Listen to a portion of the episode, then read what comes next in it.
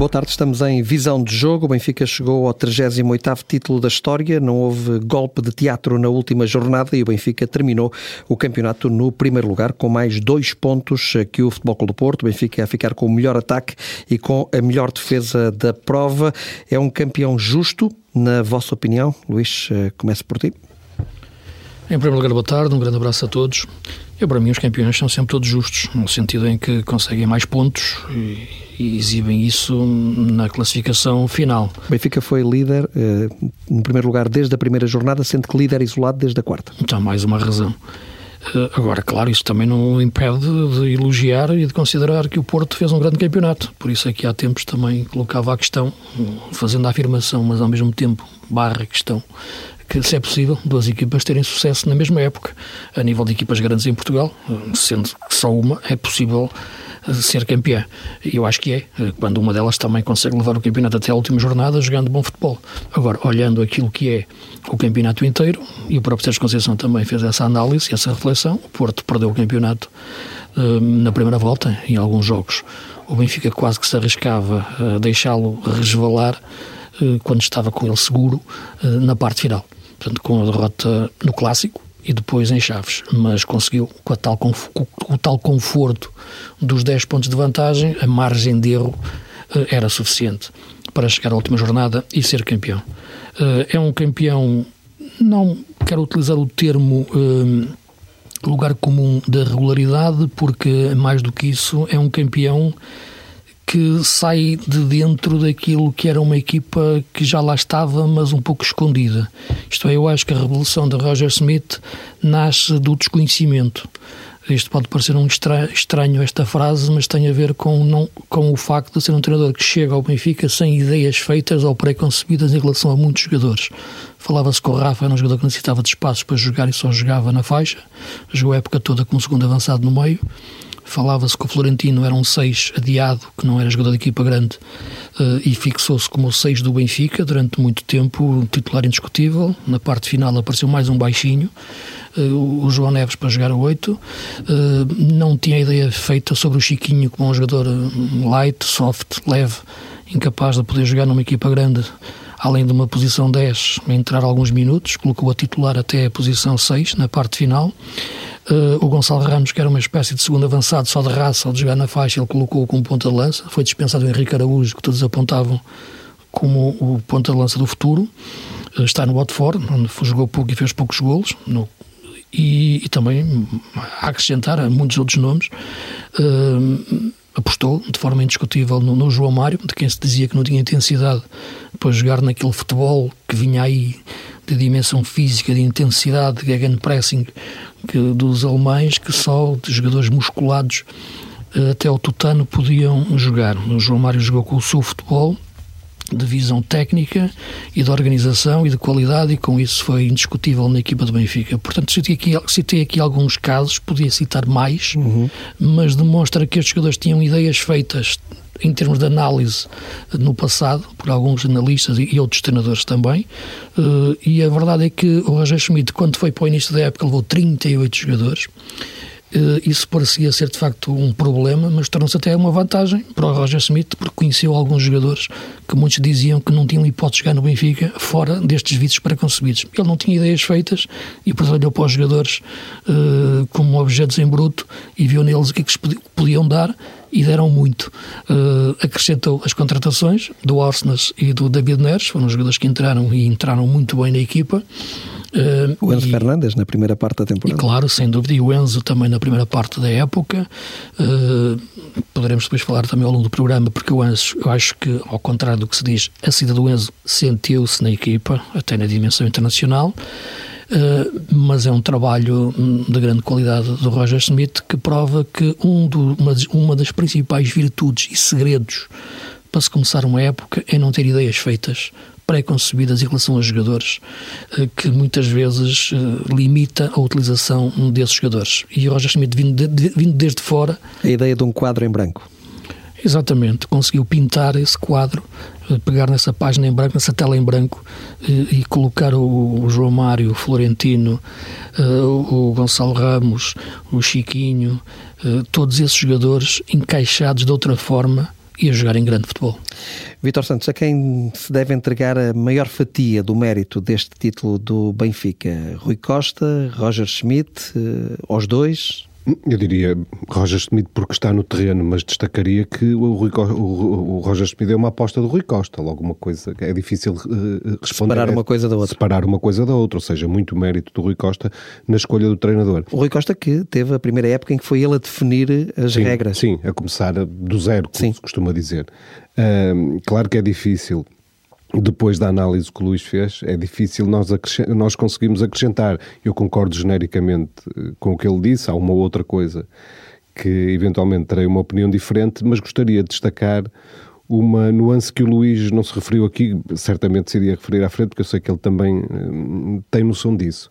Desde logo, uh, esta, esta história da ideia pré-concebida dos jogadores uh, só prova que o, que o Roger Schmidt é um treinador e um homem inteligente porque de facto isso podia, entre aspas, contaminar aquilo que seria a forma como olharia para a construção que queria para a equipa e como olharia para a própria época e para os protagonistas. Em cima de tudo isto que o Luís disse, eu, eu que tantas vezes, eh, ou algumas vezes, apontei ao Roger Schmidt o facto de ser conservador na forma como mantinha, como se mantinha fiel a um determinado estilo, a uma determinada ideia e a determinados protagonistas. Não era camaleão, não é um treinador camaleónico. Não. Uh, embora ontem já tenha referido, provavelmente sentiu essa necessidade que ia, iria tentar mudar de alguma forma o seu jogo, é diferente fazê-lo pelo menos falo com outra confiança na segunda época, não tenho dúvidas, porque este sistema, toda a gente sabe como, como joga o Benfica, mas é difícil parar o Benfica. Uh, a, a, determinada altura da época foi assim, e o Benfica também fecha bem a época. Mas eu destacaria o facto dele não ter tido, se por um lado foi conservador quando precisou de mudar, por outro as apostas dele provam uhum. que ele percebia muito bem ao que ia, porque houve dois jogadores que para mim Todos os jogadores são importantes, os títulos são coletivos. Para mim, há dois jogadores nucleares pelo fator surpresa que introduzem e pela forma como se conseguiram adaptar, que é o António Silva, que ninguém imaginaria que esta altura fosse, o, fosse o, o, o não é um jogador feito, mas nós olhamos para ele com uma fiabilidade diferente ou, ou inimaginável. Uh, uh, e depois o João Neves, numa altura muito difícil, uh, porque não, já não era só a perda do, do Enzo, do, uh, no final de janeiro era apenas a, a, perda do Enzo, com o cansaço acumulado e com, a, e com a, a, conjugação de uma determinada conjuntura em que as coisas passaram a não correr assim tão bem ao Benfica. E esse, esse foi o joker que ele não teve uhum. medo de jogar na hora certa. Ora, é preciso conhecimento, mas também é preciso coragem, e ele apostou, apostou nele, apostou no miúdo até ao fim, e, e, o que prova que de facto vale a pena, vale a pena apostar neste tipo de jogador. Destacando o seguinte, não é a primeira vez que nós vemos este tipo de apostas e, e darem rendimento. Quando, quando os jovens são bons, têm mesmo é que jogar. Porque se nós recuarmos e olharmos para o último campeonato ganho pelo Futebol Clube Porto, também vemos a, a nuance uhum. que trouxeram o Vitinho e o Fábio Vieira, por exemplo. O ser, o ser em aposta, o ter, o ter coragem de jogar os trunfos na hora Também aqui os jogadores ganharam a Youth League, à semelhança do Vitinho e do Fábio Vieira. Deixem-me apresentar-vos aqui a minha radiografia do Benfica campeão nacional, os pontos melhores e os pontos piores, na minha opinião, e depois vocês poderão também comentar esta radiografia. O Benfica teve, na minha opinião, dois líderes eh, fora do campo, dentro do campo e fora do campo, Otamendi e João Mário, dois jogadores que vais ter um peso muito específico dentro do campo e fora do campo. Na primeira fase da época, como disse até há, pouco, até janeiro, Enzo Fernandes, eh, a importância de Enzo Fernandes no plantel do Benfica, na equipa principal do Benfica, o que ele desequilibrou os pontos que ele ajudou o Benfica a ganhar num arranque fantástico do Benfica de temporada, não só a nível nacional, mas a nível internacional, garantindo a presença na Liga dos Campeões. O Benfica jogou pré-eliminatória e play-off da Liga dos Campeões e aí foi muito importante também essa presença, esse peso de Enzo Fernandes. António Silva, na minha opinião, a grande revelação da temporada, não só no Benfica, mas eh, em todo o campeonato. Acho que não há nenhum jogador que atinja este patamar de revelação tão grande como António Silva. Auschnes, o reforço que, na minha opinião, saiu melhor que a encomenda, um jogador que pouca gente conhecia e que encaixou como uma luva no Benfica, jogando até em várias posições, embora me pareça que a lateral direito é um pouco um erro de casting, ele joga muito melhor caído numa ala, no meio campo ou jogando mesmo no corredor central.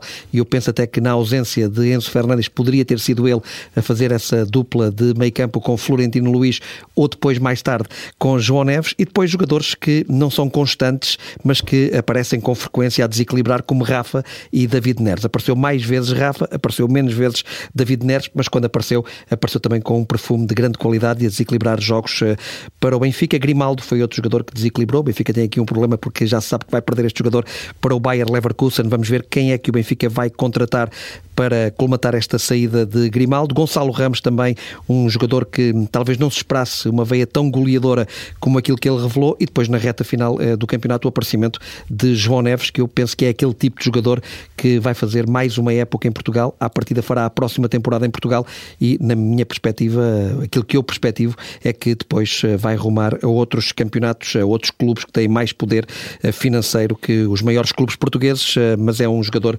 tremendo, com 18 anos, fazer o que ele, o que ele fez, não está ao alcance de muitos jogadores. Depois, casos que eu penso que não resultaram. Julian Draxler, que não resultou, como também com muitas lesões, acabou por eh, passar ao lado da época eh, do Benfica e as duas contratações eh, nórdicas no mercado de janeiro, Caspar Tengsted e Andreas Scheldrup. Vamos ver o que é que eles ainda podem acrescentar no futuro ao Benfica. Para já, pouco acrescentaram e já o tenho dito aqui, para, para, para contratar estes dois jogadores olhando só para esta época, eu penso que tinham rendido mais uh, Diogo Gonçalves uh, e Henrique Araújo, tinham rendido mais no plantel do Benfica que Caspar Tengsted e André Scheldrup, embora a explosão de um jogador nem sempre se dê na primeira temporada e vamos ver agora o que é que eles podem render na próxima época se ficarem no Benfica e tudo indica que sim. Outra contratação que o Benfica faz em janeiro, essa rendeu e só não rendeu mais porque o jogador teve lesões, foi a contratação de Gonçalo Guedes e aí penso que foi uma grande cartada do Benfica. E é esta a minha radiografia da época do Benfica, apontando aqui os pontos positivos e os pontos mais negativos. Agora vocês podem comentar,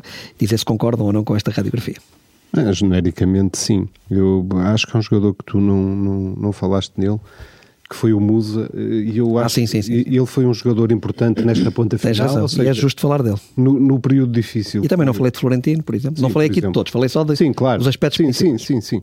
Mas eu acho que ele foi um jogador importante e podia ter sido mais importante se tivesse tido mais oportunidades. Esta, naturalmente, ficamos sempre sem poder confirmar a, a, minha opinião, mas é, é, aquilo que me parece. E destacaria de uma outra forma, ou juntaria o Grimaldo àqueles, àquela dupla uhum. muito importante que tu. Eu falei do Grimaldo. Uh, sim, sim, falaste. Não, não, eu, eu, eu juntaria essa dupla. Uhum. E porquê? Ah, e a dupla, a dupla Otamendi e João Mário? Porque também é um capitão do Benfica, porque hum, foi, foi, foi um desbloqueador. Eu, eu diria que se formos olhar para a época toda, o, o, Grimaldo, também por, por causa da forma como, como o Benfica joga, e o Luís falou tantas vezes disso aqui, da importância dos laterais, e eu, eh, eu eh, olharia para o Grimaldo como, eu não sei, eu, eu teria dificuldade, o Benfica vale pelo seu coletivo, eventualmente se cá estivesse o, o Enzo Fernandes, eu não teria dificuldade em escolher um só jogador para dizer quem foi o grande jogador, isso acontece com muitas equipas, e até é bom sinal nós não conseguirmos escolher, é sinal que o que funcionou foi o coletivo, como deve ser uma, uma equipa de futebol, eu tenho dificuldade em escolher um jogador se calhar se tivesse que escolher um jogador para destacar de todos nesta época do Benfica, pela forma constante como esteve ao longo do campeonato, pela importância que teve, sobretudo a atacar, é verdade, porque o Benfica, sobretudo quando jogava com o João Mário e com o Orsnes, dependia muito nos desequilíbrios dos laterais, embora a construção fosse feita por aqueles jogadores, portanto eu colocaria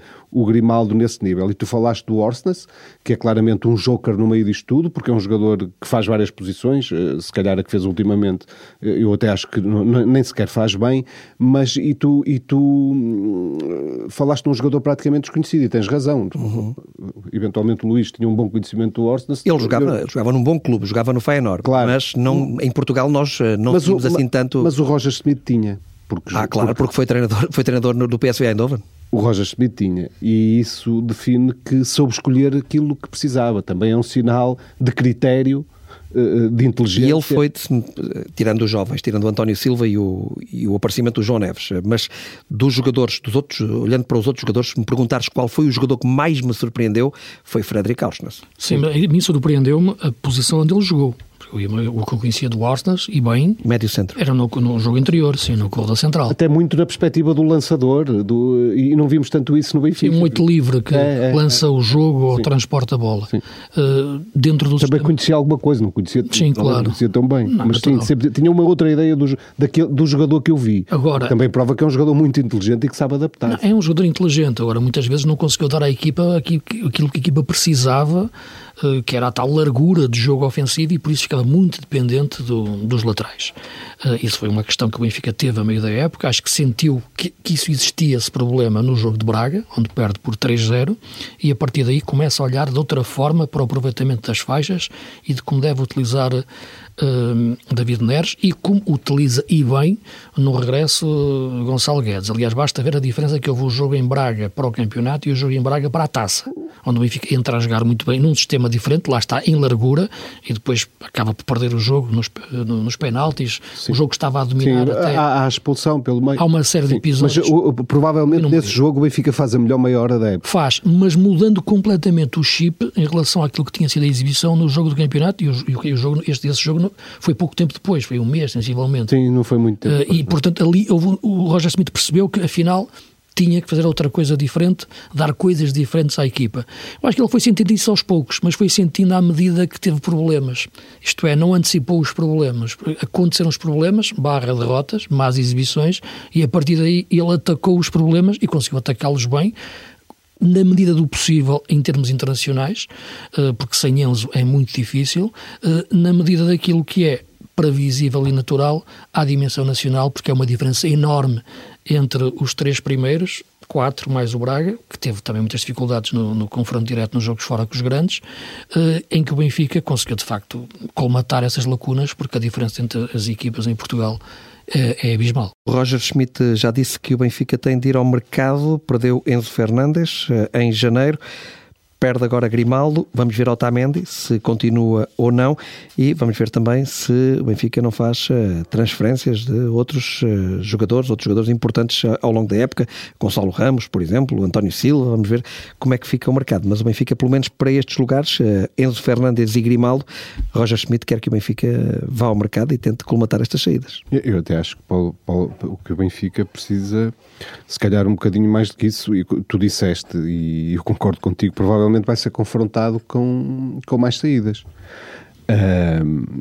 o, o, Gonçalo, o Gonçalo Ramos é um dos jogadores mais apetecíveis do Benfica, até porque o, o Mundial deu-lhe uma outra dimensão aos olhos dos grandes clubes. Nessa perspectiva, o Benfica poderá sempre efetuar uma grande venda, mas eu penso que no, no, no, imediato são mesmo essas posições, a posição de lateral esquerdo e a posição 6 no, no meio campo, que precisam de facto de, de, receber jogadores ao nível dos que o Benfica tinha no início da, da, época, que, da época que agora está, está a terminar. O Grimaldo foi um jogador, eh, falamos nisso há pouco, foi um jogador importantíssimo, foi o, um, se calhar até o maior desbloqueador do Benfica e sabemos que o Benfica nunca lidou muito bem não foi mais a mesma equipa. Uh, sem o Enzo sem o Enzo Fernandes naturalmente também o Luís dizia há pouco conseguiu o Roger Smith com a matéria que tinha em casa conseguiu dar bem a volta não é e o Benfica conseguiu ser eficaz nesta ponta final da temporada mas naturalmente começando a época quer começar a época com a equipa composta com essa nuance também não sabemos se vai ou não continuar o, o Otamendi.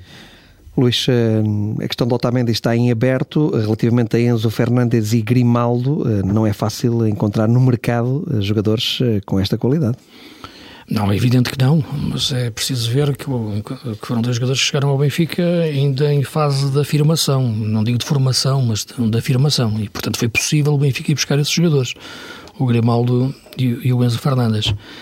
Isto do Otamendi também é preciso ver estamos a falar de um jogador com 35 anos e, portanto, uh, embora, enfim, olha-se para o principal rival do Benfica, o Porto, uh, e vês um central com 40, mas a verdade é que o Pep é uma exceção. Portanto, na questão do Otamendi, sim, a importância do jogador, mas perceber também que o Benfica, a curto prazo, tem que ter outro central com a mesma garantia de, liderança, o central xerife. Oh, Luís, eu acrescentaria que nós, no início da época, quando, quando, quando começou a época do Benfica, a certa altura o Morato era, era o grande destaque uh, do Benfica ao lado do Otamendi.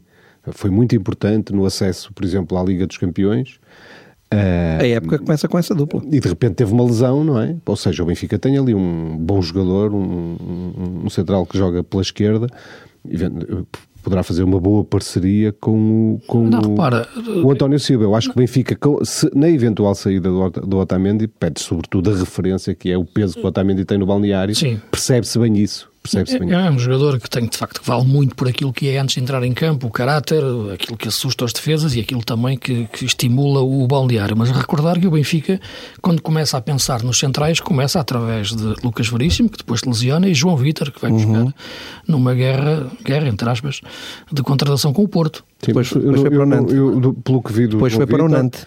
E do, Sim, pelo que já conhecia, pelo, pelo, que já conhecia, pelo que vi e pelo que tenho lido na imprensa, na imprensa francesa, eu creio que o João Vitor vai ter muitas dificuldades. Sim, sim, vai, vai. vai. E ainda por cima está no, está no... afirmar-se no Benfica. O hum. caso do Veríssimo é um caso diferente. Teve uma lesão. É um, é um jogador que, quando ele chegou ao Benfica, eu via, via nele com, com quão difícil isso poderá ser depois de traduzir-se em função, em função do que é a realidade do futebol, mas via um jogador capaz de dar ao treinador aquela referência para se construir quase uma equipa à volta dele, como aconteceu com o Luizão, que marcou década e meia no Benfica. Infelizmente, eh, teve, teve o azar da lesão. Os dois tiveram, não é? O, o Lucas Veríssimo no Benfica, o João Vitor no último jogo antes de vir para o Benfica, num Corinthians na, Boca Juniors. Na Libertadores, já Libertadores. estava a jogar lesionado, já, aliás, nessa, nessa madrugada. Nessa madrugada, que ele vinha viajar para Portugal, joga esse jogo o Vitor Pereira força aquele jogo, naturalmente que precisava, o jogo era na Argentina, 0-0, mas ele acaba por sair a meio da primeira parte e a lesão agrava-se. O Benfica, quando começa a pensar essa dupla de centrais, não equaciona eh, a questão Morato e António Silva desta maneira. Portanto, António Silva acaba por entrar não digo por emergência ou por necessidade, mas quase perto disso, é? em, em, função das... Não foi mesmo, porque o Morato lesionou-se, foi no jogo no Bess. No jogo no Bess. E entra, e, e, entra, curiosamente, estava a comentar o jogo, entra, leva logo um cartão amarelo para aos 3 minutos, e tu percebes que naquela altura é um miúdo, pode ficar pressionado, sobretudo um jogo Mas consegue aguentar-se até ao fim num jogo muito difícil. Muito bem, saber jogar com o amarelo é uma arte também, competitivamente falando, e faz um grande campeonato. Uh, isto para pegar, no entanto, o que o João estava a referir, que é aquilo que te consideras as necessidades mais imediatas no 11 do Benfica, uhum. não é? Uh, a questão do central, sim, como te já referi, uh, em face a esta situação, uh, porque o Otamendi, independentemente de ficar ou não ficar, o Benfica precisa de reestruturar o seu quadro de centrais. Tem o Tomás, o Tomás Araújo que jogou esta época jogou no bem, Gil Vicente. Mas, veremos agora, as camisolas são diferentes, não é? Os pesos, são, há jogadores que mal vestem uma camisola, ficam diferentes. Não estou a dizer que seja o caso do Tomás Araújo, mas isso pode acontecer. uh, e dentro daquilo que, atenção, que é a ideia de jogo do, do Roger Smith, que é a ideia de jogo que o Roger Smith quer acrescentar algo em relação a determinadas movimentações e que pede jogadores específicos para as colocar em prática, o Benfica terá que ir buscar também essas contratações. Portanto, há aqui duas nuances. Olhar aquilo que é o 11 base do Benfica que foi esta época, ou a forma de jogar base e os jogadores que entraram e que saíram, Uh, e, portanto, nesse sentido, sim, a questão do lateral e a questão do, do, do médio centro é, é, fundamental porque a saída do Grimaldo é um, é um, rombo tremendo na dinâmica ofensiva do Benfica, ofensiva. Conheces este jogador que se fala Kerkes. húngaro, Milo, Milos Kerkes, Conheço, 19 anos? Conheço muito bem e, aliás, eh, logo no início da época, na pré-época, porque eles jogaram contra o Gil Vicente, logo ali na pré-eliminatória da, da Conference League tive a oportunidade de seguir o AZ logo desde o início e mal vi aquele miúdo, aliás está, está, estão gravados a comentar, comentei os dois jogos, disse logo, cuidado, está aqui qualquer coisa que, de diferente. Este miúdo joga muito. Mas se o Benfica não se antecipou em tempo certo, e estas coisas sabemos que a época, ainda, o fim da época está, ainda está muito fresco, vai ter dificuldades, porque é um jogador sim, muito sim, marcado. Sim, e porque confirmou-se essa evolução até ainda mais do que, do que eu imaginava. Tu foste das primeiras pessoas eh, que eu ouvi falar de Alexander Bá. Ainda Sim. ninguém falava de Alexander Bay. O Luís foi a primeira pessoa que me falou uh, desse jogador e da claro. qualidade uh, desse jogador, ainda antes até de se falar da possibilidade dele vir para o Benfica, de vir para o futebol português. Sim, mas acredito que o Benfica também já o tivesse referenciado. Ah, claro, claro, claro. Nessa altura. Porque... Os clubes devem ter um scouting Sim. melhor que o teu. Não sei se tem melhor que o teu. Mas... Não, aquilo que eu faço sozinho. Estás a exagerar. Aquilo que eu faço sozinho por.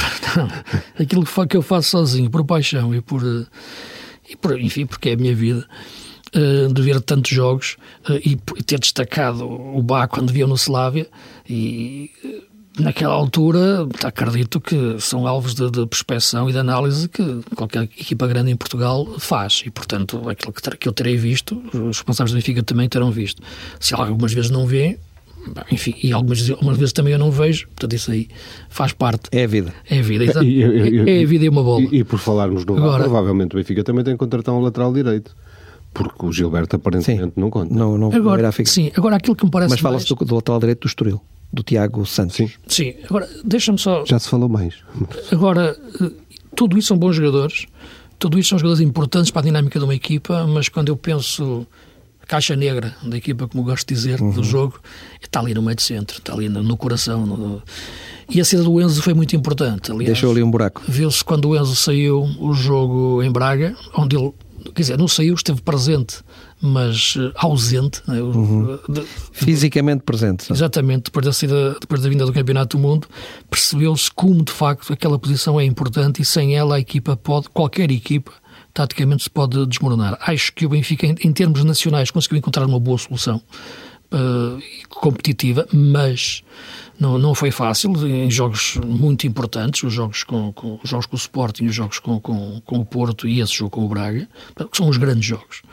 Por todo o respeito que eu tenho pelas outras equipas todas do nosso campeonato, a diferença é enorme. Então, é muito difícil tu conseguires ter a visão completa do valor de um jogador num nível de exigência competitiva máxima que é encontrada numa dimensão de competições europeias, na maior parte dos jogos do nosso campeonato, tirando os 4, 5 primeiros, e já estou a, a esticar um bocadinho um lugar.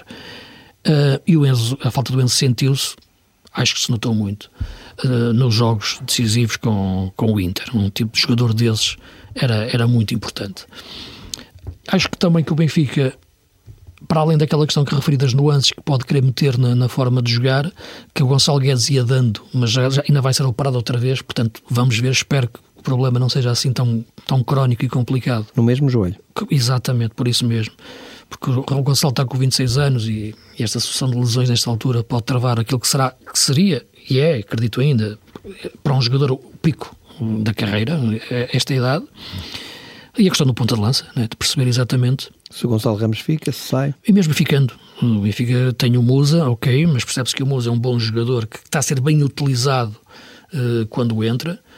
Uh, mas é necessário outro tipo de soluções, porque falando no Benfica de excelência, não é? Para ser campeão, para lutar em todas as frentes, também a dimensão europeia, essas necessidades parecem, parecem importantes. Falas de um Benfica com jogadores na frente de ataque, com o cartaz eh, de Jonas, Oscar Cardoso, Saviola.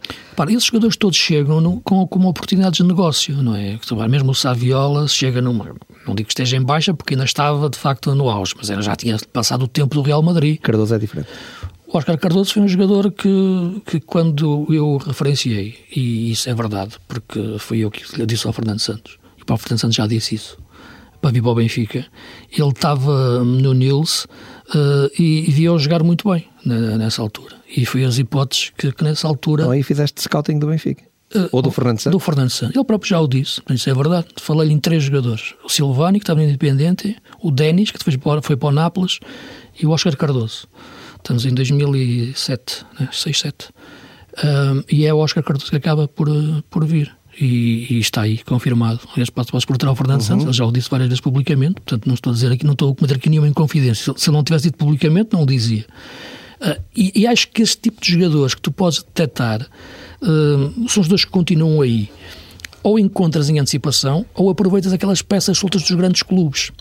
Uh, esta época, eu tinha uma expectativa enorme em relação ao Draxler. É? Portanto, uhum. acho que era um jogador que eu achava que, de ser uma peça solta de um, de um PSG, poderia chegar ao, ao Benfica e, e engatar.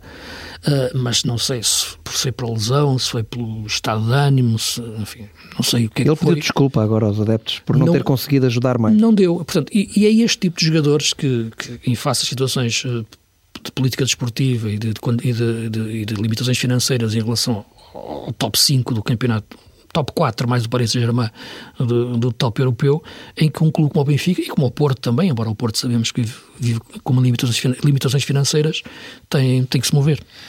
Vitor, o Futebol Clube Porto ficou no segundo lugar do campeonato, deu luta até ao fim e agora vai jogar eh, outra cartada importante, a final da Taça de Portugal, frente ao Braga, que ficou na terceira posição do campeonato. Sim, eu diria que o Futebol Clube Porto, o Luís também há pouco disse isso, também valorizou muito a conquista do campeonato por parte do Benfica, ou seja, a certa altura parecia que ia ser um passeio, pareceu-nos a todos, E de repente percebeu-se que havia ali uma equipa capaz de ir até ao fim e, eventualmente, se o Benfica escorregasse, naturalmente estaria pronto. Aliás, ganhou o último jogo, tal como o Benfica.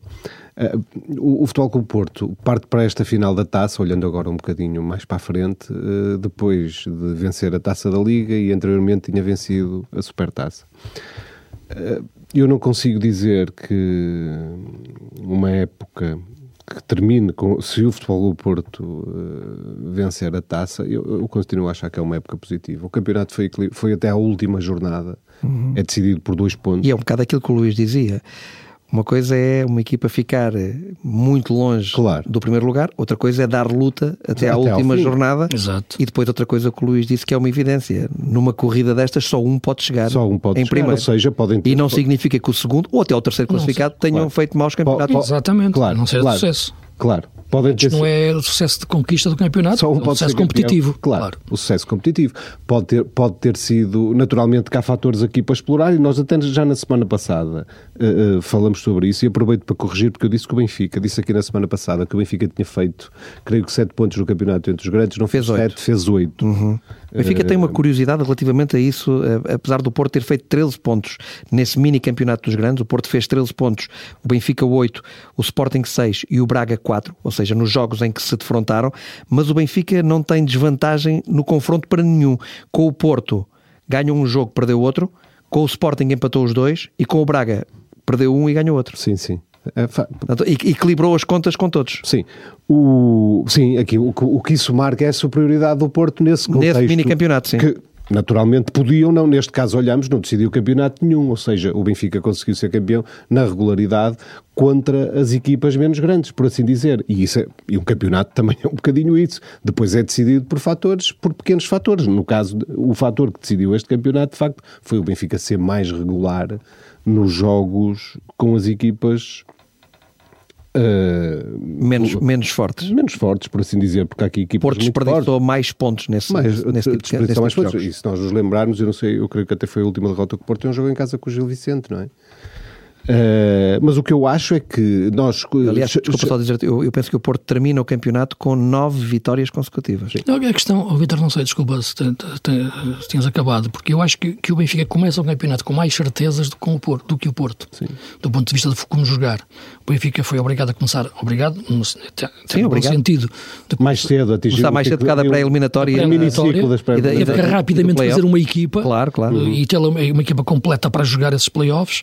O Porto teve a saída do, do Vitinha e o Sérgio andou ali muito tempo, muito tempo, basta falar em três meses, uh, à procura do melhor Sim. sistema e da melhor forma de colmatar a saída do certo. Vitinha. Começou o campeonato a jogar em Losango, inclusive, uhum, depois variou o sistema e a equipa perdeu-se ali sem as referências que tinha e com isso perdeu pontos. E aí eu compreendo o que tu dizes, a saída do Vitinha, que foi uh, muito importante e concordo contigo. O Sérgio andou, andou, andou, ali muito às aranhas à procura da melhor João, forma de. João, eu, como para o Sporting também a saída do Mateus, do Mateus Nunes. Nunes sim, sim, falar sim, do Ruben Amorim esta sim, semana. Antes do jogo, antes do jogo com o, antes da visita ao Porto. Por sim, exato. Sim. E o Ruben Amorim teve esta semana também o seu desabafo final em relação ao que foi a época, ou que sofreu na pele uh, com a saída do Mateus Nunes e acaba a época também com a saída do Ugarte. Claro. É? Sim, mas, Portanto, é mesmo... mas deixa-me deixa só dizer outro, outro jogador, porque era aí que eu queria chegar compreendo exatamente tudo o que tu dizes relativamente à forma de jogar da equipa e nessa perspectiva este jogador que eu vou falar não é tão importante na forma de jogar da equipa, mas era um jogador que era muito importante no plantel porque era um jogador que nem sempre era titular, às vezes era titular, mas quando jogava e até quando saía do banco decidia muitos jogos a favor da equipa do Porto e ele perdeu também esse jogador que foi o Fábio Vieira. Sim, sim, sim, sim. Outra baixa muito importante na, na, equipa do Porto para esta época e não se fala-se muito do Vitinha e bem nessa linha de raciocínio que estás a dizer. Na posição 8, claro, tão importante. completamente de acordo, mas depois também em termos de alguns desequilíbrios claro que, que, saíam do banco e que, que, eram muito importantes para o Porto conseguir algumas vitórias, uh, o Fábio Vieira também foi uma baixa muito importante. Sim, eu, eu uh, o Porto, uh, voltando à questão, que, à questão que me colocaste, o, Futebol Clube Porto vai jogar contra uma grande equipa na, na final da taça. Já com Almosrate. Já com Almosrate. Braga já com. Com um problema ali no, no, no, no na faixa esquerda da, da, da defesa. O, o, o Sequeira sabemos que foi operado, uhum. É? então vai ter ali um problema. Mas o, o, vão jogar, vão estar em confronto duas grandes equipas, do núcleo de grandes equipas, a dizer que é o segundo e o terceiro classificado do nosso campeonato. Ou seja, não é um jogo fácil nem para o Braga nem para o Futebol Clube do Porto. Centrando a questão no Futebol Clube do Porto, se vencer esta taça de Portugal, até por ser a última imagem, e a, a, a última imagem da época tem um valor simbólico. Eu, eu acho que o Futebol Clube do Porto não obstante eh, não ter ganho o campeonato, faz uma época muito positiva. Até porque junta, a, a, se ganhar a Taça de Portugal, junta a Taça de Portugal à Taça da Liga e a Supertaça e, super e, uma boa participação europeia. Uma boa, uma boa participação europeia e até a última jornada a lutar pelo título. Como dizia o Luís, só pode haver um campeão. Em relação ao Sporting de Braga, dizer o mesmo. O Sporting Braga faz um campeonato espetacular, esteve quase até ao fim também envolvido na luta pelo título, a certa altura quase surpreendentemente, ou seja, mas também foi constante, foi muito constante, exibindo bom futebol, a certa altura, em, várias, eh, em vários momentos da época, chegou a ser a equipa a apresentar melhor futebol, e isso também uh, sublinha o crescimento sustentado do Sporting de Braga, ou seja, já não é um clube que um ano vai estar melhor, outro ano vai estar pior. O Sporting de Braga vai estar, ano após ano, a lutar por objetivos de chegada, eventualmente à Liga dos Campeões, sendo que o caminho é cada vez mais estreito, mas há de se abrir normalmente se as equipas portuguesas fizerem pontos. Muita expectativa, Luís, para ver esse jogo do próximo domingo, que naturalmente vai ter uma ampla cobertura na TSF, às 5 e um quarto, jogo da Taça de Portugal, a final da Taça de Portugal no Jamor, entre Braga e Futebol Clube do Porto. Sim, é daqueles jogos que, que apetece ver mesmo, porque está a garantia de duas equipas que querem ganhar.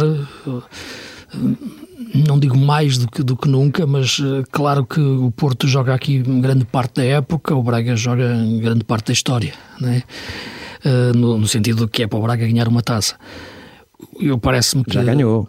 Sim, já ganhou. Algumas. Já ganhou três. Né? Portanto, depois de 50 anos sem ganhar, ganhou exatamente ao Porto, uhum. em 2016. E o treinador, o Arthur Jorge, como jogador do Braga, perdeu uma. Tinha jogado, contra, a, final, contra tinha, tinha, jogado a final de 98. Isso. Uh, a título, treinado o treinador era o Alberto Passo, ele foi titular, não jogou, acabou por ser substituído no decorrer do jogo. O jogo que o Porto ganha por 3-1, na parte final com um golaço de, de bicicleta do, do Arthur parênteses, não é? fechado. Uh, em relação àquilo que, que, é o jogo agora, porque isto também é um Braga já muito diferente do que era esse Braga de 98. Uhum. Esse Braga de 98 ah, sim, tinha, tinha chegado lá em esforço, embora claro. depois de eliminar também Benfica e Sporting nas meias finais, nas meias finais e quartos de final. Este é um Braga habituado a estar com, muitas com, vezes na, na, nata. É? Naquela altura o Braga já foi em festa para a final, aqui não, vai concentrado para a final para, para ganhar, como já ganhou essa 2016, tinha jogado a anterior e perdido nos penaltis com o Sporting. Uh, também ganhou essa ao Porto aos penaltis e já ganhou uma, em termos de pandemia uma final uh, de estádio vazio contra o Benfica em Coimbra. É neste momento um, um, jogo.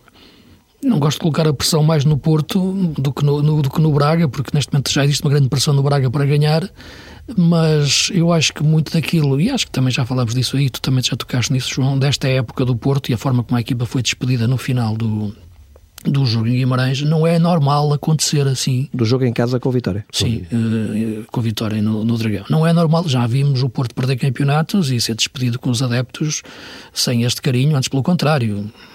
Tempos ali do Lopetegui, tempos ali enfim, não, quase não consigo precisar exatamente, mas houve épocas em que a equipa terminou com os adeptos, mesmo com tarjas, a dizer, enfim, boas férias. Porque, porque eu acho que os adeptos, eh, ao contrário do que muitas vezes se diz, os, adeptos conseguem reconhecer exatamente. quando uma equipa dá tudo. É isso mesmo, é isso mesmo. Uh, e, e, isso, de facto, é que às vezes fazem do, do adepto um, um ser humano com desprovido de, de cérebro muitas vezes é, em alguns momentos, mas quando é, é espicaçado por, por, por, por, por dirigentes. E alguns, não todos. E alguns, não todos. Mas uh, tu vês ali aquela mola humana no fim do jogo do Dragão, uh, a forma como acarinharam a equipa, uh, e, de forma emocionada até como os jogadores reagiram e o próprio treinador, e notas de facto que, que esse sentimento é muito importante. Agora, o Porto também joga muito desse capital que os adeptos lhe deram eh, no final do jogo, neste, agora neste, nesta final da taça frente ao Braga. Eu acho que os se... jogadores em campo agora têm que responder ao, ao, que os adeptos lhe deram. Se quisermos pôr as coisas nesse patamar que o Luís está a colocar, eu acho que o Porto tem mais pressão para esta final. Não sei se vocês concordam. Sim, não, eu, eu atribuo mais por aí, por ao Porto para esta final. Por aí. Eh, eh, atribuo por aí e não só. Normalmente, quando se chega a estas finais, nós, o Sporting Braga é um clube que tem evoluído, que tem crescido e que começa a estar presente nestes momentos. Mas o Porto, Mas, historicamente... Naturalmente, naturalmente, até empiricamente, qualquer pessoa, nós olhamos e vemos as coisas de outra forma, mas olhando para isto, qualquer adepto sabe que, que o futebol que o Porto tem que ganhar e o Braga vai tentar ganhar. É assim que as pessoas olham para isto. E olha, e a forma como... Até porque se o, diz, diz, se o Sporting de Braga ganhar é um grande feito, o, se o Futebol o Porto ganhar também é um grande feito, mas, mas a forma olha, como olhamos para o feito, olhamos de outra forma se for o, o, o Sporting de Braga ganhar, se for o Futebol o Porto, olhamos uhum. com alguma normalidade. E de que forma é que o Porto vai olhar para a próxima temporada? Falámos há pouco do mercado do Benfica e de situações que o Benfica pode ter que colmatar em termos de mercado, já a saída do Enzo Fernandes, do Grimaldo, a questão do Otamendi e o Porto. Ah, o Porto tem ativos. Vai ter que fazer algumas transferências, não é? pelo ah, menos uma, uma, transferência. Fala-se de Diogo Costa, o guarda-redes. O Porto tem ativos muito importantes que seguramente vai ter que rentabilizar. Todos os clubes têm necessidade de vender e o Porto não escapa a isso. Aliás, tem feito um trabalho no sentido de conseguir ultrapassar os constrangimentos do, do fair play financeiro e só é possível vendendo jogadores. Agora falávamos aqui de dois jogadores importantíssimos. Portanto, eu diria que será muito difícil. Mas se vender, por exemplo, o Diogo Costa, que é um dos jogadores com mais mercado do plantel do Porto, o guarda-redes titular da seleção portuguesa, Porto fica ali com um problema na baliza. Não acho que fique com um problema, não. porque acho que não, tem, não, não, tem, não há nenhum na minha ótica, não há nenhum guarda-redes em Portugal com a categoria do Diogo Costa. Eu, Aliás, eu, ele é o titular da Eu consideraria que o Porto não tinha um problema se tivesse, por exemplo, Marchesino. Não tendo Marchesino, ou vai contratar um guarda-redes eh, de nível semelhante, ou eu penso que o Porto tem um problema na baliza, se vender o Diogo Costa. Pronto, oh, João, eu respeito a tua opinião. Sim, naturalmente, claro. vai, naturalmente vai isto ter também, isto, isto, também, também vive da a riqueza do programa, eu acho, vive eu do, acho, eu acho que o, do que confronto o, das nossas opiniões. Eu acho que o, que o Futebol Clube Porto tem um... Eu acho que vai... Se, se sair o Diogo Costa, acho que vai contratar. Hum. Mas também acho que o Futebol Clube Porto tem um guarda-redes, olha, vai jogar muito provavelmente, será titular... O Cláudio Ramos? No próximo, no próximo domingo, que sempre que tem sido chamado tem correspondido. Achas que vai ser ele titular? Não sei. No domingo? Sim. Acho que sim. Tem, uhum. sido, tem sido essa a lógica do Sérgio Conceição. Mas pensas que a baliza do Porto ficaria, os adeptos do Porto ficariam tranquilos se definitivamente para uma temporada o Cláudio Ramos fosse o guarda-redes titular absoluto da baliza do Porto? Admito que os adeptos do Porto podem não ficar tranquilos, mas isso depende sempre um bocadinho do, do treinador ficar ou não tranquilo. Essa, é- mas eu acho... Essa, mas eu essa, acho. Não, é, que é essa questão dos guarda-redes da taça e os guarda-redes do campeonato... Mas eu acho que... Eu acho, é, é uma questão... Enfim, mas su, acaba assim. Sublinho, eu acho que sair saindo o Diogo Costa, o Futebol Clube Porto vai contratar outro guarda-redes, mas pode não acontecer. Não, estava a referir porque muitas vezes, muitas vezes muitos treinadores começam a época com um guarda-redes na taça e outro no campeonato, e o guarda-redes da taça, em geral, quando começa, as eliminatórias são ditas uhum. acessíveis, não é? Como Uh, estamos a falar de guarda-redes de equipas da Primeira Liga, equipas grandes.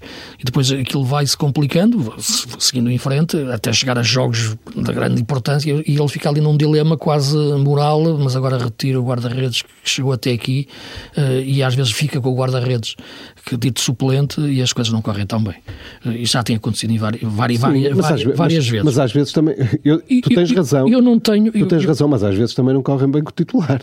Não, mas, mas é, mais, é mais provável que não corra bem com, com aquilo que não é titular. Há muitos casos desses. Uh, e aconteceu recentemente, quer com o Braga, quer com o Porto. O Braga, até na taça da Liga época passada, o Gabriel quis mudar o treinador. O, o, tinha um Braga na taça da Liga, levou cinco aqui no Bessa. Uh, uh, isto, não, isto para dar um exemplo. Uh, não foi só o guarda-redes culpado, mas basta ver os golos. Mas, mas, é, mas é para perceber que eu acho que devem jogar sempre os melhores, por simplesmente. Pode haver esse, essa questão moral do Sérgio Conceição de meter o Cláudio Ramos, mas não tenho dúvidas nenhumas que o Diogo Costa é que lhe garante ali uma segurança para este jogo com, com o Braga. Cláudio Ramos tem o seu valor, mas um guarda-redes precisa de baliza e num jogo destes é um risco enorme. Da mesma maneira que seria um risco enorme o Arthur Jorge não meter o Mateus, que tem sido um dos melhores guarda-redes do campeonato, e meter o Tiago uhum. Sá. Portanto, não, acho que não faria sentido. Eu, na minha leitura, eu se tivesse responsabilidade no Braga e ele ia trocar o guarda-redes, ou no Porto, e ia trocar o guarda-redes titular numa final, eu dizia, por amor de Deus, mas pronto, ok. É vamos, ver, é. vamos ver o que é que, o que, é que, que acontece é domingo e vamos ver qual será, um, não é? vamos ver qual, qual é que será a opção do, Mas do percebe o que eu quero dizer, não é? Percebe claramente, percebe claramente muito bem o que quer dizer. Muito bem também. Só uh, ainda relativamente ao Futebol Clube do Porto e pelas conversas que tenho com pessoas amigas que são adeptas uh, do Futebol Clube do Porto, ao contrário do que se passa no Benfica, em que se fala muito de, de colmatar uma saída ou outra de um jogador, eu penso que o adepto do Futebol Clube do Porto está muito preocupado ou está mais preocupado em não perder o treinador. É natural, porque estás a, estás a falar de um treinador superestrutura, como o Porto já não tinha há muito tempo eh, e que necessitava, quando o Sérgio entrou, o Porto vinha de um período tremendo, sem ganhar há quatro anos, nunca tinha acontecido na gestão de Pinto da Costa, não ganhar o campeonato, portanto, quatro épocas seguidas, eh, e tinha tido ali experiências fora do ADN Porto, completamente. Uh, e permeável em interesses que, que, não têm nada a ver com, com o que foi a construção da identidade de Porto em 40 anos. E, portanto, o presidente Pito da Costa ter resgatado o Sérgio Conceição foi resgatar aquilo que era o Porto. Ganhar ou perder, isso é outra questão. Uh, e, nesse sentido, uh, uma saída do Sérgio pode abrir porta novamente a outras influências que não são as melhores para, para a identidade de Porto. Também vai depender, já tivemos essa conversa aqui várias vezes, das possibilidades que se possam abrir ou não ao Sérgio Conceição e ele achar que um determinado clube eh, de um grande campeonato poderá ser atrativo eh, para a carreira do Sérgio Conceição, que um dia, à semelhança agora, de todos os treinadores, um dia deixará de ser sim, o treinador agora, agora, do Futebol Clube do Porto. Só que o Porto vai perder também, já vai perder o Mateus Uribe. Nesta, também, abre também ali um buraco sim, na casa das máquinas do Futebol Clube do Porto, como sim, tu costumas dizer. Acaba o contrato. Neste momento tens um Benfica que consegue ter com esses encaixes eh, a possibilidade financeira de se mover de outra forma, enquanto Porto e Sporting, mais ainda, estão condicionados é? de, para, para, para, para se moverem em termos de contratações. Eh, e, portanto, nesse sentido, um, tem que ter uma engenharia financeira e desportiva muito, muito superior para, para não falhar. Mas concordas, Vitor, com aquilo que eu disse, que os adeptos do Futebol do Porto que vão perder o Mateus Uribe e aí também se cria aquele buraco no, no meio campo. Vamos ver como é que o Porto vai colmatar essa saída de um jogador muito importante uh, no, muito no Porto e no futebol português. É um, jogador, é um dos melhores médios uh, do futebol português. Vamos ver como é que o Porto uh, vai, vai, vai colmatar essa saída. Mas a questão do Sérgio Conceição preocupa muito os adeptos do Porto. Claro que preocupa, porque é um treinador que ganhou, é um treinador que tem batido, tem batido todos os recordes, até os recordes. Vamos para trás para os recordes do Pedroto, vamos para os recordes do Mourinho, tem batido todos os recordes no Futebol Clube do Porto. Portanto, eu creio que qualquer, qualquer adepto nem precisa de ser muito inteligente para perceber que não é preciso ser um doutorado em futebol para perceber que é muito importante para o Futebol Clube Porto ter o Sérgio Conceição. Ele é o denominador comum, além da, além da, da, da, da direção do, do Futebol Clube Porto, nesta, destas vitórias, das vitórias dos últimos 5, 6 anos. E às vezes em condi com, condi com, condições muito difíceis e numa conjuntura muito difícil. E tu inclinas-te para que ele, para que ele continue? Nesta altura, tendo ele contrato, tenho que me, tenho Sim, que me inclinar. Tem mais um ano de contrato. Mais um ano de contrato. Tenho que me inclinar para isso. Mas no, como, sendo um bom treinador, é um treinador muito disputado. E pode acontecer. Que... E falou-se muito de alguns clubes, eh, por exemplo, o Atlético Madrid, um clube que foi, chegou Sim. quase em surdina, mas chegou a falar muito como sendo um clube que poderia aliciar eh, Sérgio Conceição, mas também aí Diego Simeone tem mais um ano de contrato, portanto teria que sair Diego Simeone, que só termina contrato em 2024, e teria que sair Sérgio Conceição, que também só termina contrato com o Futebol Clube do Porto. As peças tinham que encaixar no puzzle, mas foi uma das coisas que foi muitas vezes falada, a possibilidade do Atlético Madrid a ser o quem tem, próximo clube. Quem tem bons treinadores está sempre, corre sempre o risco, o risco de, perder. de perder, claro, isso é verdade. Eh, deixa-me só, voltando um bocadinho atrás ao, ao que estávamos a, a, aqui a conversar antes, o, o, o, o Marchesino foi titular na última final da taça. Eu bem sei. Que... Sim, mas aí estás, sim, mas era um grande guarda-redes, um guarda-redes de seleção. Aí o Porto tinha dois guarda-redes de facto de um nível muito, muito, muito, muito semelhante com o Diogo Costa a aparecer ia ser uma aposta numa altura em que eu achava até que era um risco, porque o Marquinhos estava muito melhor. Já falaste aí também da questão do Sporting, estamos mesmo em contra-relógio, ainda queria falar da seleção nacional, da convocatória okay. do Roberto Martínez para o duplo compromisso de Portugal. O Sporting agora parece que Ruben Amorim, eh, voltando à questão dos treinadores, ter bons treinadores é sempre um perigo. Eh, é um perigo porque está sempre na iminência de, que venha um clube, um dos tubarões e, rouba o treinador. Eh, mas agora parece que o Ruben Amorim pelo menos para já, parece que estão afastadas essas dúvidas sobre a continuidade do Ruben Amorim no Sporting. Mas não vai ser um trabalho fácil para ele. Não, a questão é que, mais do que continuidade ou não continuidade do Ruben Amorim, é perceber como é que continua, não é? E que, com, com, com que condições continua.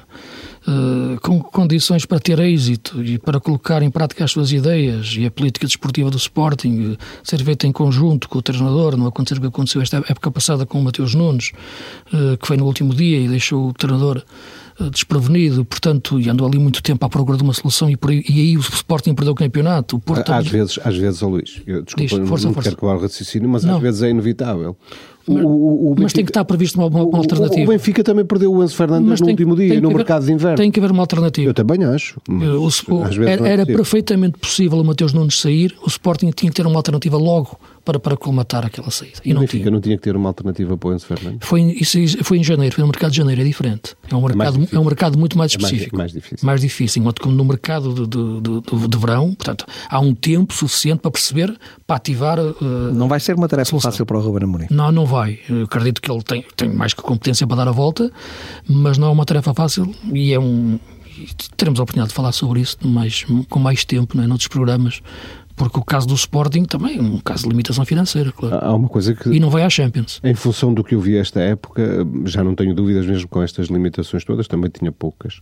Eh, mesmo neste contexto, o Rubem Mourinho conseguiu, a, a equipa apresentou-se em determinados jogos, provavelmente até uh, a jogar um futebol pouco, pouco visto em, em Portugal no, no, sentido da qualidade. Sim, um futebol muito, muito diferenciado.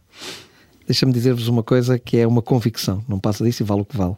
Se fosse possível, estou convicto, se o Sérgio Conceição saísse do, do Futebol Clube do Porto, o treinador que eu penso que Pinto da Costa gostaria de ter no Futebol Clube do Porto para suceder a Sérgio Conceição, na minha opinião, por aquilo que conheço também de várias escolhas... Está no Brasil, Costa, está no Brasil. Seria Ruben Amorim. Ok o treinador, agora eu acho que seria impossível, porque o Ruben Amorim, penso eu, não, uh, não sairia do, do, Sporting para, para o Porto, embora tenha saído do Braga para o Sporting, e é todas as vezes uma questão de, também de pagar cláusula, mas aqui seria uma, uma, uma, questão mais complicada, mas eu penso que a minha convicção que seria o treinador que Pinta Costa escolheria, se pudesse escolher um, era o treinador que ele escolhia para treinar o Porto, seria Ruben Amorim, mas isso vale o que vale, é apenas a minha ah. convicção. Gostava só de olharmos aqui rapidamente para a lista de convocados eh, de Roberto Martínez para o duplo compromisso com Bósnia e Islândia. Em relação à última convocatória, saem Nuno Mendes, Diogo Leite, Mateus Nunes e João Mário que está indisponível a partir de agora para a seleção nacional, e entram Ricardo Horta, Renato Sanches, Nelson Semedo e a maior surpresa, Totti Gomes. Sim. Do Wolverhampton. O Totti Gomes, que é um, central. um bom central, eu também, também fiquei surpreendido, por acaso ele hoje. Já tinha é, sido elogiado pelo Roberto Martínez. Dá uma entrevista ao Jornal do Jogo. Uh, Duas páginas.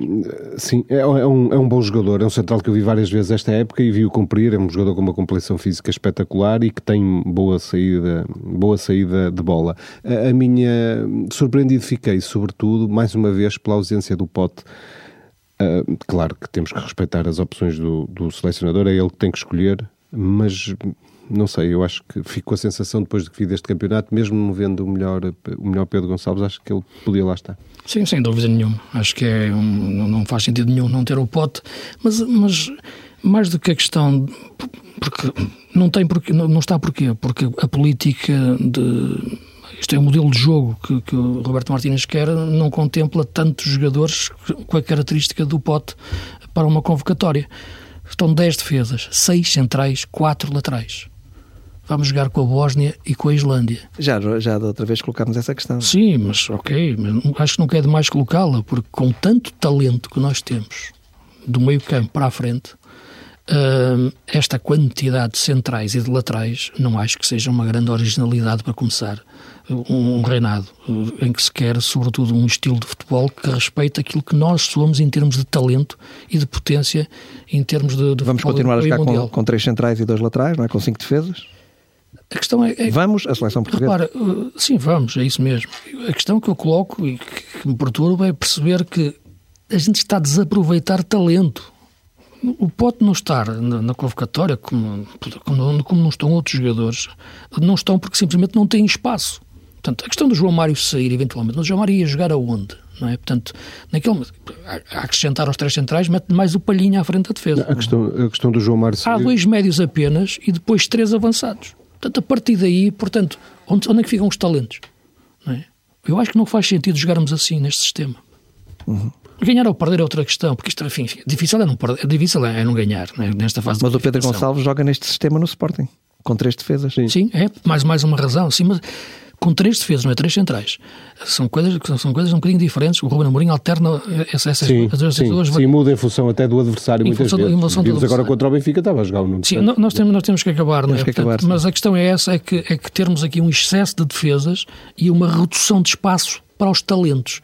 É isto que, que eu critico, mas atenção, é uma crítica construtiva e aberta, porque também hoje ouvi e gostei de ouvir a conferência de imprensa do Roberto Martínez, acho que ele gostaria de estar aqui connosco a discutir isto. Sim. Uh, acho que seria Tem essa capacidade de explicar Sim. bem, de explicar Sim. bem o, que pensa o Fernandes também tinha, atenção, sem, não é? Sem embora numa, numa, questões. Embora, também gostei muito da conferência. Embora com uma cara diferente Pode ser que um dia o Roberto Martínez aceite vir ao Visão Está de convidado. Falar de Está jogo, convidado. Falar de futebol, exatamente, é isso mesmo. Está convidado para vir ao nosso programa, por hoje está, temos mesmo. Está feito o convite por parte do Ricardo Pateiro. E de, de, penso que é um, Eu convite, é um convite da larga ao Vitor Santos aos três e, estamos... e é só servidor. Meus caros, penso que podemos considerar o Aroca a grande sensação do campeonato. A equipa de Armando Evangelista terminou a época, terminou o campeonato no quinto lugar. O Vitória foi sexto. Também aqui uma palavra para a equipa orientada por Moreno. E a maior desilusão foi o Marítimo. Vocês concordam com isto?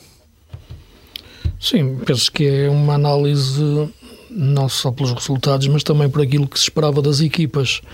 Isto é, um Marítimo que se esperava muito mais, um Aroca que surpreendeu e superou as expectativas. É um grande trabalho do Armando Evangelista, encontrou ali uma equipa base eh, que rendeu muito da defesa ao ataque, um excelente meio-campo, com, com o Alan Ruiz e com o David Simão, bons extremos, bons centrais, um bom guarda-redes. E, e, portanto, a equipa começou a perceber exatamente a sua ideia de jogo. Uma equipa que pareceu, percebeu sempre aquilo que era o, o, o jogo e que era o, os momentos diferentes que o jogo tinha. Esperou sempre o seu momento e consegue fazer, de facto, um grande campeonato. Também juntar a isso, perceber também que o Aroca é um clube com, com as condições de trabalho algo limitadas, não é? Evidentemente. Não tem as condições de outros clubes, pelo que de facto tudo isto. E atenção, que estamos a falar de um treinador que trouxe a equipa desde a segunda Liga, uma equipa que subiu três divisões, não é? porque subiu, também tinha descido até a, a, a segunda B. e portanto, neste momento, eu acho que, que é um clube que, embora viva muito, como sabemos, devido à, à questão familiar e ao investimento familiar, é um clube que tem,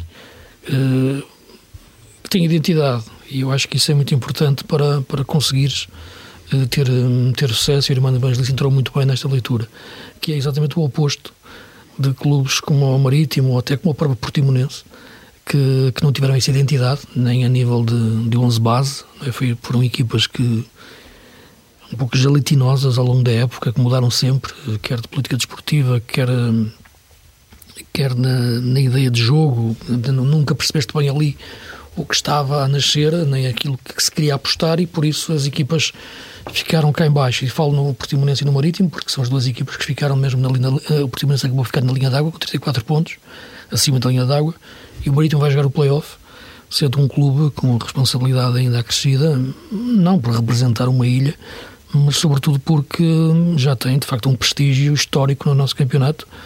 Para além dos clássicos três grandes, mais o Braga, é o clube que está há mais tempo na Primeira Liga e com, com uma estabilidade competitiva alta. E esta época derrapou até níveis muito perigosos de, de descida. O Vitória, eu percebo que coloques como sensação em face da situação que o Vitória vive, não é? Sobretudo financeira não era fácil o trabalho do Moreno? Não, não era de forma alguma. E nesse sentido eu acho que ele conseguiu uh, encontrar uma. Embora tu tiveste uma, foste tu, uma imagem feliz que é dentro daquilo que é para perceber exatamente o Moreno, uma espécie de ser conceição do Vitória, não é? Porque antes de ser um treinador ele teve que ser de facto um, uma nova alma dentro do balneário para juntar um clube que outro treinador que mesmo que tivesse mais competência ou mais conhecimento ou mais trajeto, porque o Moreno era a sua época de estreia na Primeira Liga, seria muito difícil conseguir entender aquela realidade de Vitória e transpor uma mística que superasse as dificuldades. Ele transpira Vitória. Exato. E o Moreno conseguiu isso de uma forma notável. Mas, como já referimos aqui ao longo da época, nas várias vezes que tocamos na equipa de Vitória, não é só a alma, é também a a ideia de jogo. Acho que foi uma equipa que conseguiu construir, e através do Moreno, um sistema de três centrais, com, com o Bamba metido nesse, nessa equação de central. Uh, e teve bons jogos. Uh, houve ali momentos em que não conseguiu discutir alguns jogos, sobretudo os jogos com os grandes, naturalmente, fora. Mas eu penso que conseguiu ter uma excelente época. Mas na última jornada, eu acho que este quinto lugar do Oroca permeia uma equipa que, que teve, de facto, uma prestação muito regular e muito competitiva e que mostrou exatamente como se faz uma equipa o irmão do Evangelista. Vitor, o Santa Clara desceu de divisão, ficou mesmo no último lugar uh, do campeonato com 22 pontos, ou seja, na próxima época o campeonato não terá um representante dos Açores e corre o risco uh, de não haver também um representante da Madeira. Em contrapartida, terá mais um do, do Algarve. Eu, eu gosto, do, gosto que o futebol se distribua geograficamente. O nosso país tem essa, esse problema de concentração muito na orla litoral. É um, é, um, é um problema, uma situação que atravessa várias áreas da nossa sociedade. E muito a norte. E muito a norte, claro, onde está a força do futebol nesta altura já foi mais já foi mais uh, menos bem distribuído mas sim com, com alta predominância a norte deixa-me só voltar eu já respondo à tua questão João ou já ou já elaboro sobre a tua questão mas deixa-me só voltar um bocadinho atrás e à questão que colocaste ao Luís a propósito do Arouca uh, concordo genericamente com o que ele disse mas eu também eu gostaria de destacar também pela positiva o Desportivo de Chaves. O Desportivo de Chaves veio da veio da segunda liga, foi, foi sempre muito bem orientado, teve muitos problemas com lesões uh, e mesmo assim conseguiu fechar o campeonato num excelente sétimo lugar depois de vencer Sporting, Benfica e Sporting de Braga, ou seja, só do, dos, dos quatro da frente só não venceu o Futebol Clube do Porto. Uh, mas uh, voltando à questão, de facto, o Marítimo está ali numa situação complicada, mas ainda pode, ainda pode escapar a um destino que, que, que deixaria as ilhas de fora do, do, do, nosso campeonato principal. É preciso perceber que durante muitos anos estas equipas das ilhas uh, foram muito apoiadas pelos governos regionais que hoje não têm, não têm essa capacidade financeira nem essa autonomia eh, no sentido mais lato da palavra, uma autonomia financeira para poderem eh, capitalizar os clubes e, aliás, como deve ser, naturalmente devem ser ajudados, estão a promover a região, mas, por outro lado, isso também coloca em causa uma série de premissas que devem existir numa competição profissional. Eu acho que os clubes devem ser ajudados através do apoio à prática do desporto, e isso implica apenas uma ajuda nos setores da formação e, e, sabemos que durante muitos anos nos Açores e na Madeira isso não aconteceu, embora no caso de Santa Clara seja uma SAD até de capital estrangeiro. Há aqui eh, 20 pontos a separarem o quarto do quinto classificado. Há um buraco entre o quarto e o quinto lugar. O Sporting quarto com 74 pontos e o Aroca quinto com 54. É preocupante, na vossa perspectiva, haver aqui esta decalagem, esta diferença de 20 pontos eh, do quarto lugar para o quinto? Eu acho que é preocupante porque significa que o nosso campeonato, que há uma decalagem muito grande entre aquelas quatro equipas e as outras. E isso significa que o nosso campeonato não é assim tão competitivo. De resto, como temos uh, volta e meia abordado aqui, uh, nós, nós acabamos por ser penalizados nisso, não, assim, enfim, no, no interesse do campeonato, eventualmente uh, isso, isso também se reflete, mas sobretudo numa perspectiva de que é a nossa relação com as competições europeias. Ou seja, estes clubes manifestamente não têm, não têm ainda condições em termos de, de potencial dos seus plantéis para se baterem igual a igual, de igual para igual, por exemplo, com, com clubes do campeonato holandês, e é por isso que nós, nesta altura, fomos ultrapassados e na próxima época a luta será muito maior pelo espaço de, de, de, apuramento para a Champions, porque será um clube apurado diretamente e o outro terá que ir às pré-eliminatórias. Eu acredito que nesta altura, e como disse até o Presidente da Liga recentemente, e genericamente concordo com ele, é preciso fazer um esforço grande, até no, a, a, a redistribuição dos direitos esportivos, a uniformização, poderá contribuir para isso, mas não será suficiente. Eh, por outro lado, quando temos menos clubes, o, o coeficiente muda, fazemos mais pontos, pontos, depois voltámos a ter. O ideal era termos uma situação mais estável, até porque eu acho. Portugal não... parte com seis clubes, mas depois na prática joga com quatro.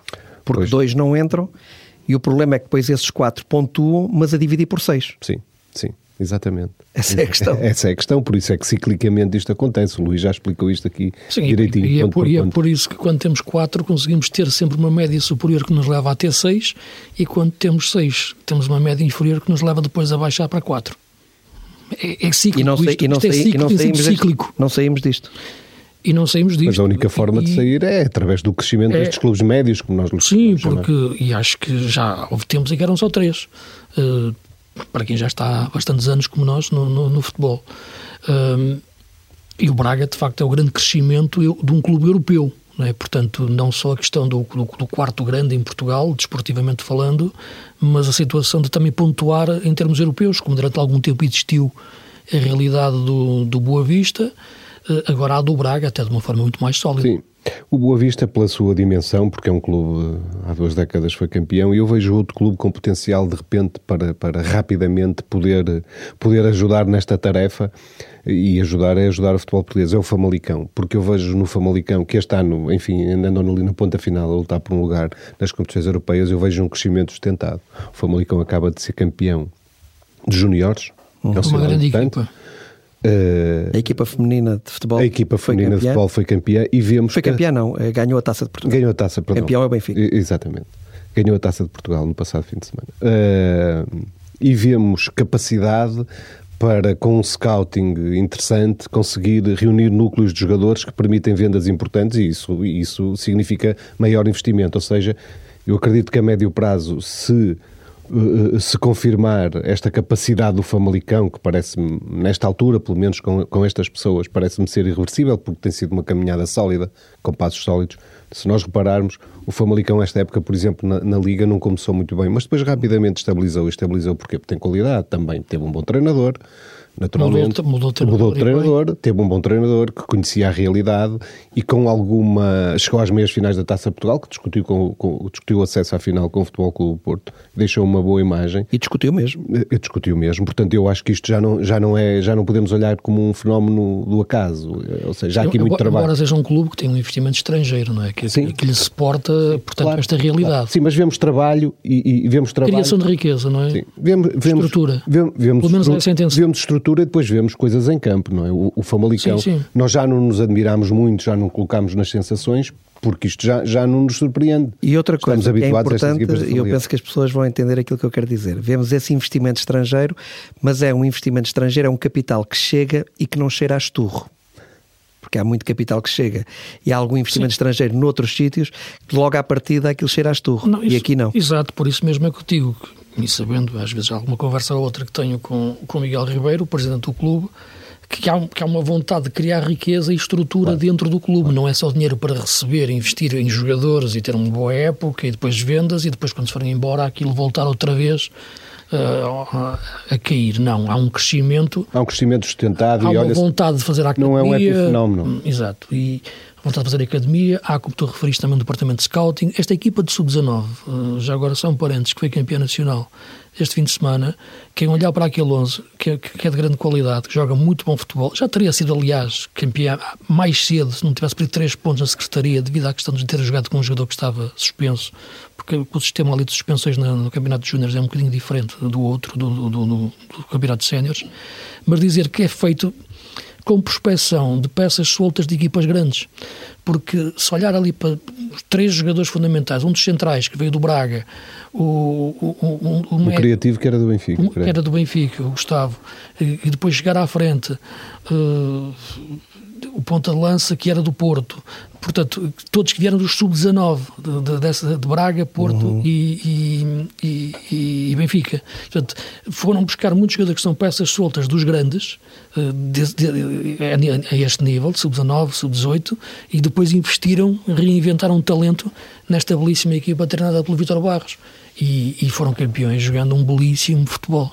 Voltando à questão da permanência, o Marítimo vai jogar o play-off com o Estrela da Amadora. Vocês conseguem apontar aqui qual é a equipa que, na vossa perspectiva, tem mais hipótese de fixar na, na Primeira Liga? Qual é aquela que vai jogar a Segunda Liga na próxima época? Eu vi coisas. O Marítimo foi uma equipa inconstante dentro dos próprios jogos. Nem, nem, nem sequer estou a falar dos resultados, porque olhamos para aquilo que foi o desfecho da Liga. O Marítimo ficou com 26 pontos. Obviamente, essa não era a expectativa. Deixa-me só dizer que este play-off, para quem não acompanha tão de perto estas coisas, vai ser jogado a duas mãos. Um jogo no estádio do Estrela segundo, e o, o segundo, segundo, jogo, jogo na Madeira. Na Madeira exato. Uh, ou seja, eu vi dentro dos jogos o Marítimo fazer coisas muito interessantes, apresentar bom futebol, ver-se que é uma equipa bem trabalhada e sabemos que o José Gomes trabalha bem as equipas, uma equipa ofensiva e vi, vi o Marítimo perder jogos assim. Uh, não, vejo uma, não vejo o Marítimo como uma equipa hum, nesta, que possa estar nesta altura desunida ou desprendida. Ou seja, o Marítimo teve que lutar muito para, para chegar a esse playoff. E não, é, não, não, é, não foi uma coisa consumada, a presença no playoff não foi uma coisa consumada há muito tempo, foi uma coisa consumada na penúltima jornada. Ou seja, isso mantém os jogadores mais focados, eles estão a lutar por um objetivo. Terá sido eventualmente esse a desilusão, por exemplo, que causou o, o, o, ano passado o facto do Rio Ave ter, há dois anos, o facto do Rio Ave ter sido sujeito a, a, a, a disputar um playoff, eventualmente foi por aí que a equipa não conseguiu ser superior ao Oroca, não conseguiu superar o Oroca. Ora, é evidente que o Estrela está na mesma linha, está num campeonato muito competitivo e isso às vezes até pode ser uma vantagem, não é? Naturalmente não é um campeonato tão forte, mas é um campeonato muito competitivo, mas eu creio que o Marítimo, atendendo ao momento, porque foi sempre a perseguir o objetivo, pode levar aqui alguma vantagem, sendo que o Estrela é uma belíssima equipa a certa altura, nós olhávamos para o Estrela da Amadora e eventualmente até seria a equipa a praticar melhor futebol na, na segunda liga. Deixa-me só dizer uma coisa, João, estava há pouco a falar dos jogadores de Famalicão e não tinha presente o nome deles todos, porque é são tantos jogos que nós vemos. Eh, mas a equipa do, do, do Famalicão deu-me vontade de seguir o, Campeonato Sub-19. Está a falar da equipa de juniores? Sim, sim, a equipa de juniores, sim, exato. Uh, que foi campeão nacional, há bocado estava a falar com esse entusiasmo desses jogadores que vi nesta fase final, que foi muito competitiva. Até a última jornada, o Benfica, Porto e o Famalicão podiam ser campeões. Na anterior também o Sporting, o Braga ficou um, um pouco mais deslocado. Os jogadores que eu queria falar e que as pessoas gostam muito de perceber isto também para, para, para apontarem, não era? Era o Francisco Pinho, que veio do Braga Sub-18, central, central, é? central, o Rudi Almeida, que é o 10, que veio do Benfica, uh, Sub-19, e portanto entrou logo na equipa Sub-19 do Famalicão, e o ponta de lança, que é o Gustavo Barros, que é um número 9, um número 9 forte, mas com, bem no espaço vazio, com um bom remate, que veio do, do Porto. Sub-19, portanto são jogadores que eles foram buscar e há outros também ao longo do, do 11 que joga sempre em 4-2-3-1 em que, em que foram buscar jogadores com essas, uh, recrutando na, nessas, nessas equipas grandes. Deixa-me destacar também o Rio Ave, que eh, tem vindo a fazer um trabalho sustentado há duas épocas, baixou à segunda liga, mas imediatamente na época seguinte subiu e agora fez eh, um campeonato tranquilo, terminou no 12 lugar com 40 pontos, vai trocar de presidente.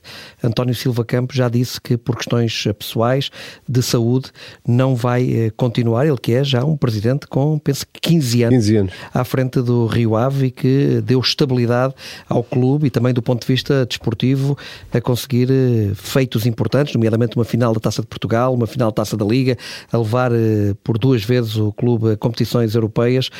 Ou seja, vai haver aqui também agora uma luta eleitoral eh, no Rio Ave. Não sabemos eh, quantas listas, eh, se é que vai aparecer mais do que uma lista, mas vai haver aqui uma mudança no clube de Vila do Conde. Sim, não sabemos se é, não sabemos se vai haver uma luta, não é como dizes e bem, mas pelo menos vai haver um período de, de mudança. De certa forma, o António Silva Campos marca uma época positiva, olhando nós para aquilo que, para aquilo que é o Rio Ave, para a realidade do Rio Ave. E quando, quando as coisas não correram bem, soube reposicionar o clube no escalão maior. Portanto, eu admito que seja sempre uma, uma mudança. Espero que não tenha, que não tenha nenhum, nenhum, nenhum custo importante para o Rio Ave, porque é um, é um, é um clube do qual gostamos, porta-se como deve ser e, eh, e, e aposta, normalmente eh, aposta bem, teve, teve, fiquei com muita pena porque de facto aquele apuramento do Rio Ave tinha sido, tinha, tinha ficado na história do Rio Ave, a forma como o Rio Ave poderia de facto ter, ter, ter, ter eliminado o AC Milan há três épocas e isso Uh, teria marcado de outra forma o percurso do António Silva. Penaltis dramáticos. Penaltis dramáticos. Numa noite, numa noite muito difícil, várias vezes vimos o Rio Ave apurado e, e, esses, são, esses são feitos que poderiam ter marcado, que marcar, marcaria seguramente a história do Rio Ave e até, e até um pouco a história do futebol português. Mas eu penso que de qualquer forma o António Silva Campos, pelo que fez, pelo, pela forma como se entregou ao clube, muitas vezes até em prejuízo da vida pessoal. Uh, merece sair com, com, como devem sair os bons dirigentes, com nota positiva. Luís, eh, vamos ver agora quem vai, quem sucede António Silva Campos, eh, que deixa este legado de 15 anos com bons resultados, tirando a época passada em que o clube, a época passada não há duas épocas em que o clube desceu à segunda liga. Sim, é o desafio que se coloca. Não é, fácil, não é fácil encontrar eh, novamente aquilo que foi, de facto, o trabalho do António Silva Campos. Acho que conseguiu pegar no Rio Ave numa altura, ainda que o Rio Ave não tinha a dimensão que, que, que teve, independentemente de ter descido divisão pelo meio era um, um clube elevador de sobe e desce mesmo, mas sempre com dificuldades para, para, para permanecer. Ele começou e não era ao princípio um homem do futebol. Estamos à vontade porque o conhecemos e sabemos bem que ao princípio ele veio mais de ciclismo. Sim, sim, sim, sim. Não é? Uh, mas foi ao pouco entrando no futebol, na paixão pelo futebol e conhecer as pessoas do futebol o Rio Ave beneficiou muito numa parceria depois com, com Jorge Mendes em relação a, a jogadores, a treinadores, soube potenciar isso, ao mesmo tempo que soube também depois uh, potenciar vendas para, para, para o clube. É Jorge Mendes que traz, uh, por exemplo, Nuno Espírito Santo para o Rio Ave? Sim, como treinador, exatamente. Como treinador? Uh, e, e, e, também o Rio Ave, pegando no, na questão do Nuno, e porque o tipo de treinadores que teve sempre privilegiaram um bom futebol. Se pensar até o próprio, a primeira, a primeira passagem do Miguel Ribeiro, o Luís Castro, o Pedro Martins, uh, o Carvalhal, estaria a ser injusto para um ou outro, uhum. sequer como estou a lembrar, mas foram pelo menos estes, até agora o Luís Freire, que pegou na equipa na segunda liga, mas uh, indo até o Carvalhal, que consegue a última qualificação europeia. Disseste Miguel Ribeiro, mas aí como dirigente. Ah, desculpa, eu queria dizer o Miguel Cardoso. Ah, Miguel Cardoso. Dizer o Miguel okay, Cardoso, Miguel Cardoso. E, e, também, e também é essa parte que, que eu acho muito importante, que é uma profissionalização do clube em termos de, de estrutura diretiva, eh, em que o Miguel Ribeiro teve um papel muito importante nesse arranque desse, desse Rio Ave. Uh, Miguel Ribeiro, que está agora como presidente do Famalicão. É? Portanto, eu acho que, que isto tudo é importante para aquilo que é o Rio Ave. Claro que, ao mesmo tempo, não houve possibilidade de uma melhor criação de, de infraestruturas em termos de estádio, embora haja campos de treinos. E agora sim, eh, coloca-se a questão de perceber quem é que vai pegar no clube, perceber até que ponto a dependência camarária pode ser uma realidade ou não, ou então possa ser antes um clube com capacidade autónoma, porque Vila do Conde não é uma cidade de futebol. Nós, tu és de Vila do Conde, é? eu também moro lá perto, nós conhecemos bem aquilo. É um, as pessoas que, gostam do Rio Ave estão lá sempre, mas uh, não há de facto uma, uma cidade que, que consiga ter essa mobilização tão forte em torno do clube. Aquele estádio também não ajuda, não é? Exatamente, é isso mesmo. Por isso não houve tempo também, não houve possibilidade também de criar essas estruturas que é importante criar para, para a criação do Estado. Isso é um desafio que se coloca para, para os novos dirigentes que apareçam no, no Rio Ave.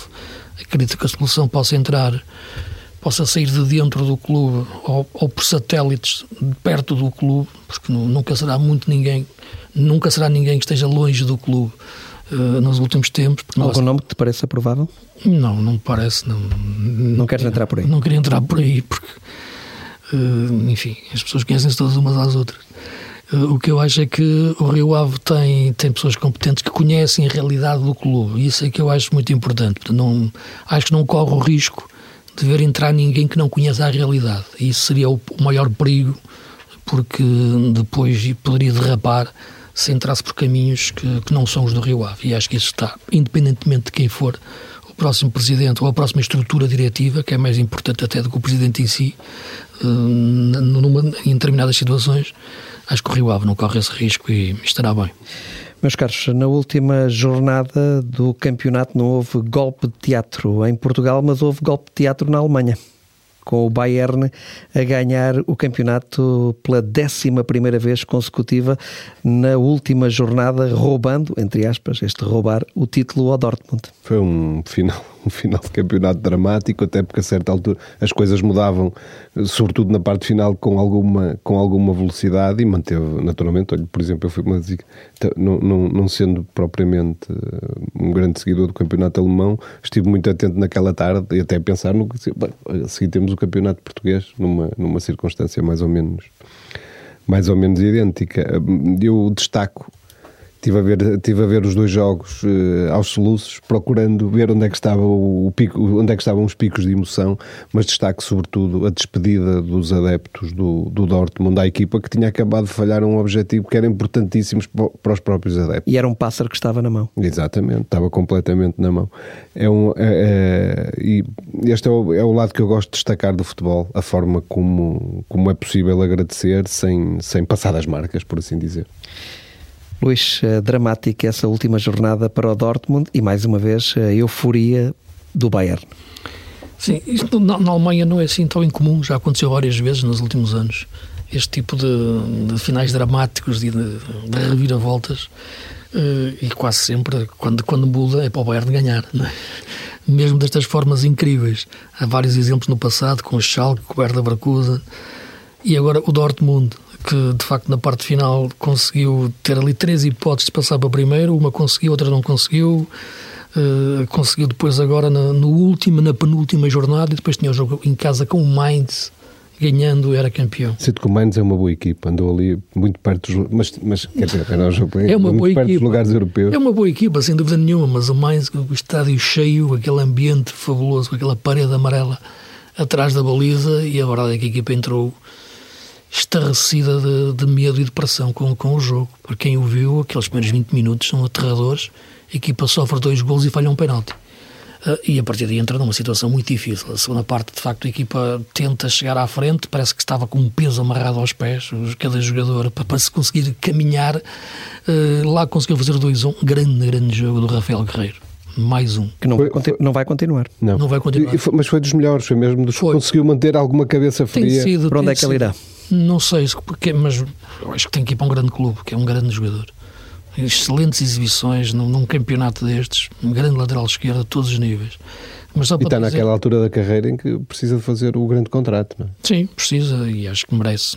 Acho que para mim é lateral para jogar em qualquer equipa do mundo. Também houve picos de desculpa, deixa-me só acrescentar. Acreditam na possibilidade de ele regressar a Portugal? Não. Parece... Não, não, porque eu acho financeiramente impossível. Pois, era, é, não era pela questão da qualidade, é mesmo pelos valores e sendo o, provavelmente o grande contrato da carreira dele, acho, acho muito acho complicado. Que, de, Deixa-me só acrescentar que também, no, também na Alemanha, aqui na luta pela descida barra promoção, na questão do, na do questão Hamburgo. Do, do Hamburgo, Incrível. porque os adeptos invadiram o campo para festejar a subida. Ao minuto 90 estavam... Ao minuto 90 e aos minu, ao minuto 99 do outro jogo que interessava, uh, afinal aperceberam-se que não, já não era bem assim, não havia, razões, não havia razões para festejar, mas vão ao playoff. Em Itália, o Spalletti não vai continuar como treinador do Napoli? Não, ele diz que quer fazer um ano sabático para, para pensar na vida e, portanto, vai, vai deixar o Nápoles. Abre-se ali uma vaga para treinador. Sim, e acho que é uma vaga que pode ser perfeitamente ter entre os possíveis candidatos, como já foi falado, um, um, um, o Sérgio Conceição, não é? é isso? É, é onde quer chegar, acho eu. O Sérgio Conceição foi falado a época passada, época passada possibilidade é para o Nápoles. Sim. E agora o Nápoles não tem treinador. Sim, é uma hipótese. Sim, também acho que é uma hipótese. E agora já é diferente, porque o Nápoles agora vai jogar Champions, não é? Sim, como jogou este ano. Como jogou este ano, mas havia a dúvida. Não, naquela altura não. Havia- não, quando foi falado havia a Mas dúvida o- se ia o- jogar ou não. Agora há o- certeza que vai jogar. Sim, eh, mas o Spalletti acho que faz bem, porque de facto consegue atingir ali um nível muito alto com a vitória no, no, no campeonato italiano. É muito difícil repetir aquilo, eh, sobretudo no Nápoles, e portanto gerir este, este triunfo desta forma acho que é inteligente da parte dele. Vítor, Eu, te- é assim, abençoadas as pessoas que conseguem fazer um ano sabático.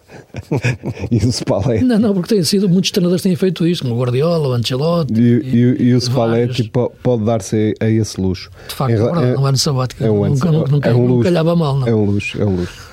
Eh, em relação à questão do- de ligarmos a saída do Spalletti e do Nápoles ao, ao Sérgio Conceição, nós sabemos o, o capital que o Sérgio Conceição tem em Itália. Eh, o Nápoles é um grande clube, campeão, vai jogar a Champions. Eu acredito que, atendendo a até já esteve, já, já foi um nome cogitado pelo Nápoles, que possa nova- novamente estar numa lista até mais restrita de treinadores que podem comandar aquela equipe. o Pochettino assinou pelo Chelsea, eh, vai, portanto, na próxima temporada ser o treinador eh, do clube londrino. Queria deixar aqui uma palavra para Nuno Espírito Santo, que é campeão na Arábia Saudita, a conduzir o clube que representa ao título de campeão, tirando essa possibilidade a Cristiano Ronaldo. Ah, É evidente que estando campeão, pa- eh, sendo campeão, eh, está de parabéns. Ah, É mais um treinador português a fazer, a fazer eh, grandes trajetos no estrangeiro. De qualquer forma, quando nós dizemos que a liga é pequena e, e nos, e quase ironizamos quando o Ronaldo diz que vai ser uma das melhores ligas do mundo, também temos que colocar isto em perspectiva e em dimensão quando o Nuno Espírito Santo é campeão naquela liga. Portanto, eh, dou-lhes parabéns. É um ano fantástico, contra, eh, vai, vai-lhe ficar muito bem no currículo, mas é um campeonato da Arábia Saudita. Luís, eh, é um campeonato da Arábia Saudita, mas é um título a juntar a outros bons trabalhos que o Nuno Espírito Santo tem feito. Sim, mas é como o Vidor diz, não, não, vale a pena também engordarmos o, o, campeonato saudita de uma forma artificial, insuflá-lo. Eh, é o que é. Portanto, vive com, dentro de um patamar de, de injeção financeira que lhe permite ter esta visibilidade, mas está muito, muito, muito longe de qualquer realidade europeia, onde dou muito mais valor aos trabalhos que o Nuno fez no, no Wolverhampton do, que este, do que este título no Al Ittihad, embora parabéns e, só, e, ainda bem. Trabalhos fantásticos. Só para, só para terminarmos, eh, está complicada a situação do Celta de Vigo, de Carlos Carvalhal, que está ali tá. apenas uh, um ponto acima da linha d'água, uh, está ali e o último, jogo, é o último jogo é em casa, é, em casa com, o Barcelona. Barcelona. Sim, ontem Não vai ser fácil. estive a seguir o jogo. Uh, porque os jogos foram todos à mesma hora. A última jornada do Campeonato Espanhol foi jogada toda à mesma hora. Perdeu em Cádiz em Cádiz, num ambiente fantástico, era muito difícil porque o Cádiz também joga ali a vida, é um ambiente incrível, no Ramon Carranza, o Celta ainda entrou bem, mas depois não teve hipótese. O Cádiz foi, foi superior, ganhou o jogo. O Celta está a sentir muito a lesão do, do, do Iago Aspas, que só jogou os últimos 20 minutos. Eh, tentou ali sofrer, forçar o empate, mas o problema já vem de trás. O Celta nos últimos 6, 7 jogos apenas... 6 jogos, 5 derrotas e um empate. E um empate. Um estava, estava, muito bem e de repente estava, quebrou. De repente quebrou é. ali uma série de derrotas eh, e a equipa foi por ali abaixo. A última vitória foi em casa com o Elche, que é o último classificado e no último minuto. Hum, há muitas equipas metidas na luta agora pela permanência, mas o Celta tinha tudo para estar neste momento numa zona tranquila.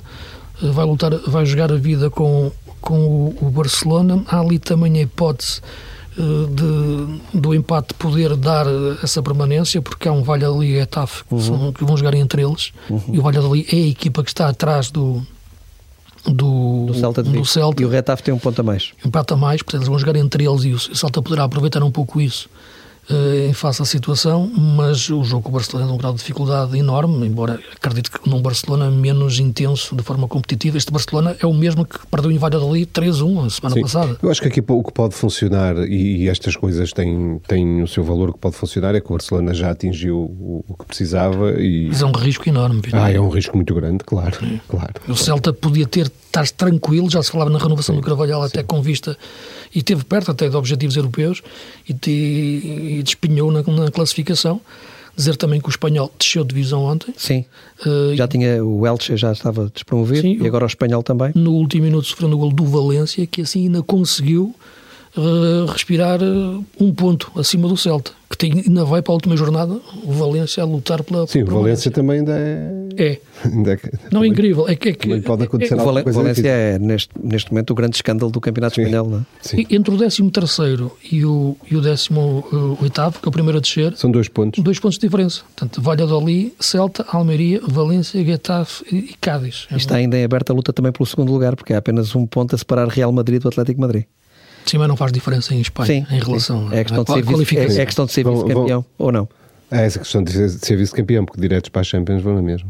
Agora tem sido, estamos a terminar muito rápido, grandes finais de campeonatos em muitos sítios. Ainda ontem estava a ver o final do campeonato belga, o Antuérpia com o Santo Guiloise, era o último jogo. O Antuérpia, se ganhasse, era campeão, sofre o empate a 5 minutos do fim, a jogar com mais um, frente ao Sanguiloase, que vai jogar agora também a possibilidade de ser campeão na última jornada com alguém. Uhum. Um grande final Deixa-me só, na Bélgica. Só mesmo para terminar, voltar à Espanha para destacar eh, o quarto lugar que também dá a Champions da Real Sociedade. Sim, Sim. até porque é um clube mítico. Sim. Garantido, garantido neste fim de semana.